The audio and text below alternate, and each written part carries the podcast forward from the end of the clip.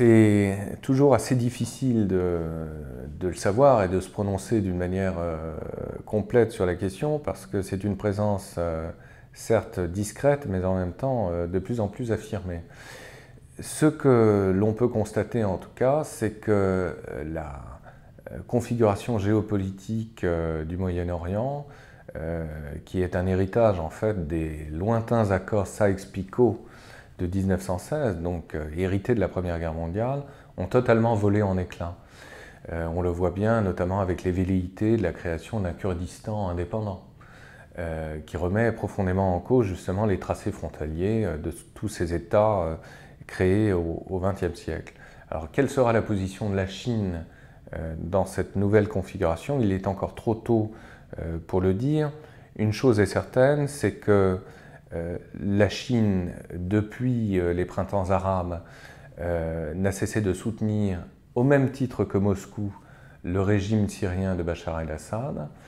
on avait souvent souligné depuis la fin de la guerre froide, depuis 1991, un retrait tout relatif d'ailleurs de la Russie dans les régions du Proche et du Moyen-Orient. En définitive, la crise syrienne nous a rappelé l'intérêt stratégique que représentait le Proche-Orient pour la Russie mais aussi dans une moindre mesure euh, pour la Chine, parce qu'il ne faut pas oublier que toute cette région est évidemment stratégique euh, pour les intérêts économiques chinois, c'est-à-dire qu'une part croissante de ces hydrocarbures proviennent euh, précisément du Moyen-Orient et qu'en 2012, la Chine est devenue le premier importateur de pétrole depuis cette région devant les États-Unis. Donc c'est tout à fait considérable et on peut voir malgré tout euh, des positionnements euh, de la Chine qui euh, sont assez ambivalents d'ailleurs. C'est-à-dire que ces approvisionnements ne proviennent pas exclusivement de l'Arabie saoudite. Ils proviennent à 50% de l'Arabie saoudite, mais aussi de 50% de l'Iran, allié traditionnel de la Chine d'ailleurs. Donc c'est une façon aussi de répartir les risques tout simplement pour le cas où une crise majeure surviendrait, euh, notamment dans euh, le détroit euh, d'Ormuz. L'on sait également que depuis quelques années,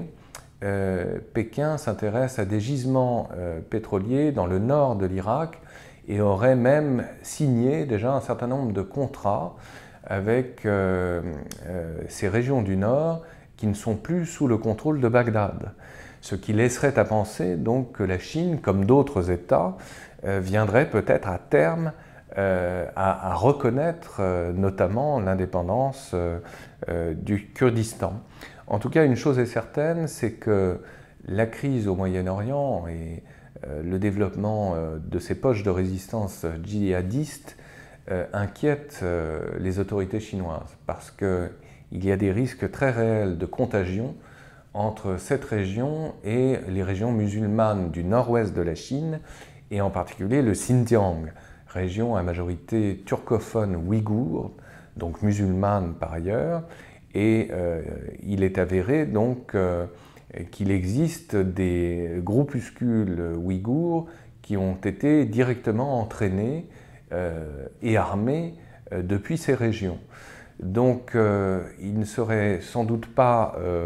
impossible qu'à terme la Chine développe au même titre euh, qu'avec les pays de l'Organisation de coopération de Shanghai, c'est-à-dire l'ensemble de l'Asie centrale,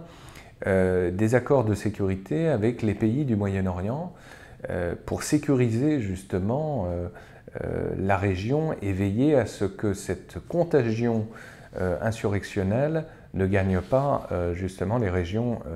de l'Ouest. Donc la Chine va devenir de toute évidence un,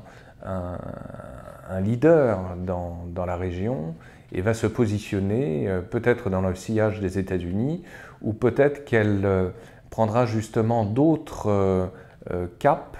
que ceux des États-Unis en privilégiant peut-être d'autres alliés, cette fois-ci arabes sunnites, voire Kurdistan naissant, peut-être aux dépens de son allié traditionnel, l'Iran précisément. Hein. Il y aura peut-être un revirement euh, assez, spectaculaire euh, que laissent présager euh, les événements les plus récents.